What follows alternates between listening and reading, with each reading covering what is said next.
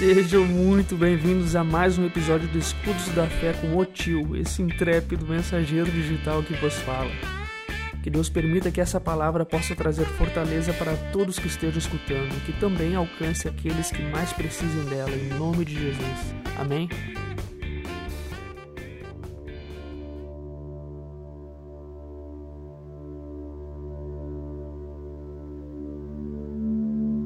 Tenha fé. De fato, sem fé é impossível agradar a Deus. Hebreus 11, versículo 6. Jesus morreu na cruz pelos nossos pecados, mas agora esta é a sua parte. Sem fé, você não pode agradá-lo. Hebreus 11 mostra os mais impressionantes exemplos de homens e mulheres que cresceram através da fé, como Noé, Abraão, Jacó, José, Moisés, Davi. Até mesmo uma prostituta foi salva por também acreditar em Deus e amarrar-se à fé. Mas afinal, o que é a fé? Você pode pensar, eu cometi todos os tipos de pecado e sei que devo aceitar Jesus, mas agora ainda tenho que ter fé? Como conseguir essa fé? A fé é acreditar e aceitar o que Deus revelou. As revelações da Bíblia, as revelações da própria natureza, as revelações da inteligência. Pode ser definida como a confiança no Deus das Escrituras e na salvação por Jesus. Fé é uma confiança pessoal e incondicional em Jesus Cristo. Eu não posso criar o caminho para o céu, porque pela graça sois salvos, mediante a fé. E isso não vem de vós, é dom de Deus, não de obras, para que ninguém se glorie. Efésios 2, versículos 8 e 9. Então a Bíblia nos mostra que a fé é a única forma de nós aproximarmos de Deus.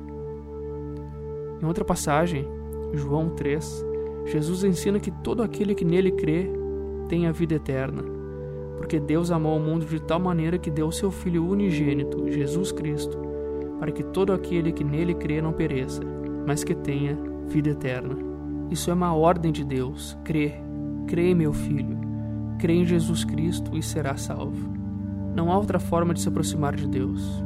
Não há outra forma de conhecer Deus. Não há outra forma de entrar em contato com Deus exceto pela fé.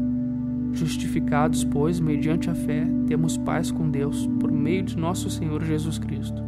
Romanos 5, versículo 1. A fé é a aceitação da palavra, é a confiança em Deus e suas ações. A entrega ao nosso Senhor Jesus Cristo pela remissão dos nossos pecados. É aceitar os ensinos de Jesus e torná-lo Senhor da sua vida. Porque quando nós encontramos Jesus, ele torna-se nosso Salvador e Senhor, Senhor Jesus Cristo.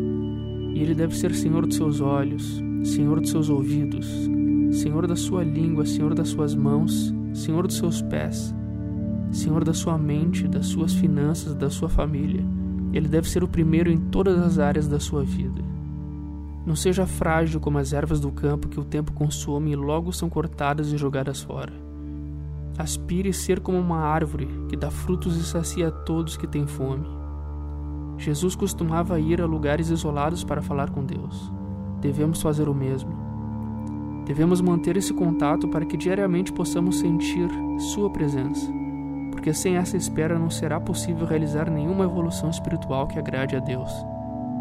Sem Ele, você não criará nenhum fruto sobrenatural, porém, através dele, você até conseguirá perdoar aquela pessoa que parecia impossível Nele eu posso ser gentil, mesmo quando eu costumava agredir as pessoas. Com Deus vivendo em mim, posso amar até quem tem cometido erros. Com Ele, a vida pode ser vivida plenamente, pois aceitar Cristo é renascer e encarar os momentos com a luz divina proporcionada pela Sua Majestade.